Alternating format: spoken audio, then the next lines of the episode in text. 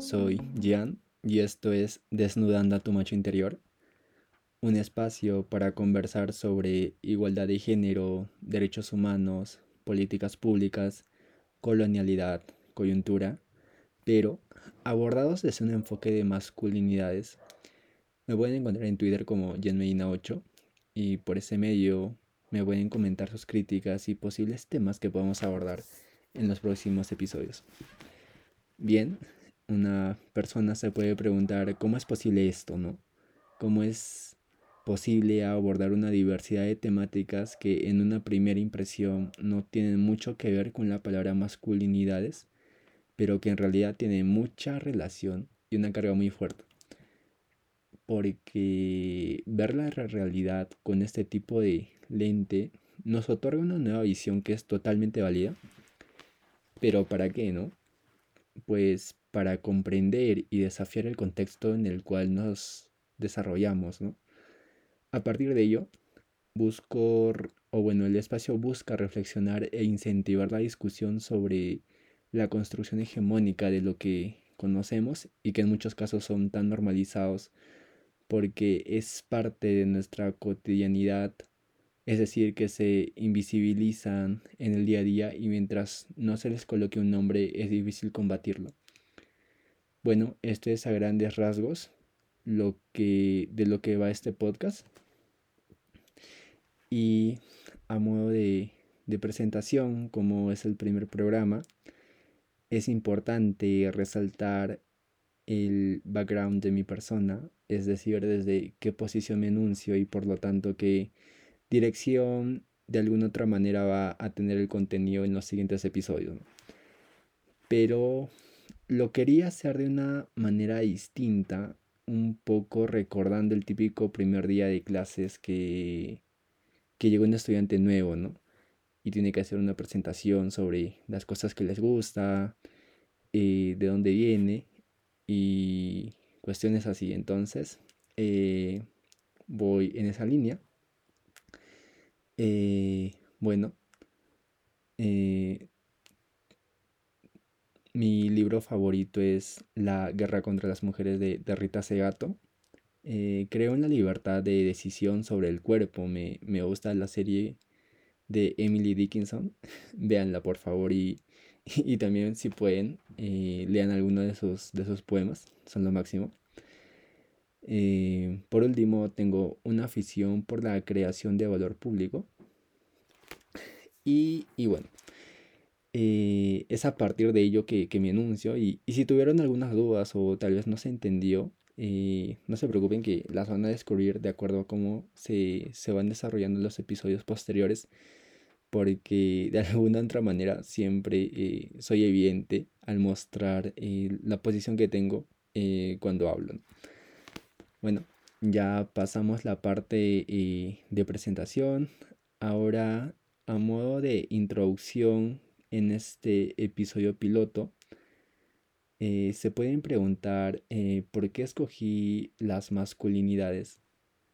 Bueno, em, abordar diferentes temas con este tipo de lente eh, obedece que históricamente los roles de género han tenido imposiciones en cuanto a la forma de relacionarnos y, y cómo nos desarrollamos en la vida cotidiana en los hombres, por ejemplo, se tenía una formación dura y, grotesca, ¿no? Que se expresa por medio de, la violencia.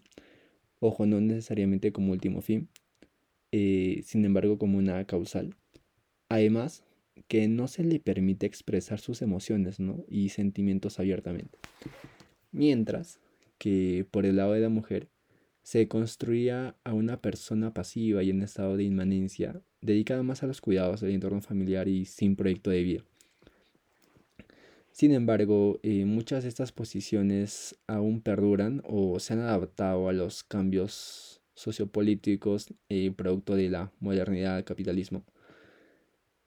Eh, bueno, por el lado de la mujer hay movimientos que se encargan de agenciar y romper con los tabúes con una clara preocupación en la violencia contra las mujeres y sus derechos ello apostando por una igualdad entre hombres y mujeres, ¿no? Sin embargo, eh, al ser una problemática estructural, me, refiero a la violencia, eh, que tiene protagonistas dentro, de, dentro del espacio en que se desarrolla, es importante atender a todas estas partes, ¿no? en procesos o incluirlos en los procesos de prevención y, y de alguna otra manera de construcción para así abordar el problema de manera integral lo cual al final va a generar una corresponsabilidad de las funciones en el ambiente familiar eh, tradicionalmente binario, como también en el espacio público, ¿no? Es decir, que la mujer se va a agenciar a partir de, de, este proceso de construcción en, en el cual son partícipes tanto el hombre y la mujer porque si bien es cierto, el modelo es hegemónico de algunas personas, eh, mujeres que, que adoptan o normalizan este tipo de actitudes, ¿no? Por lo cual el enfoque de masculinidades nos otorga esa visión de contemplar a la otra parte en el proceso. Además de reconocer la identidad de, de personas que no se identifican con el modelo de masculinidad tradicional, y, buscan ser visibilizados, ¿no? Por eso el nombre de masculinidades, porque no se construye una única masculinidad, sino que esta varía de acuerdo a la vivencia y, y cómo influyen ciertos patrones de la sociedad en el individuo, en el hombre específicamente, para que finalmente construya su masculinidad. Recalcar que no hay una verdad absoluta y que nada es estático, todo, todo se modifica de diferentes formas, cómo se expresa, en lo que representa, a qué o quiénes representa, entre otras muchas que, que se puede mencionar. Entonces, bajo esta lógica no hay una monopolización del conocimiento en este espacio y, y estamos abiertos a, cualquier crítica las cuales eh, me la pueden hacer llegar por medio del Twitter, es eh, Jan lo, lo, repito de nuevo. Y eh, por ahí podríamos seguir compartiendo ideas. Bueno, eh, finalmente les invito a acompañarme en esta nueva aventura. suscríbanse, compartan el contenido, principalmente con hombres con V.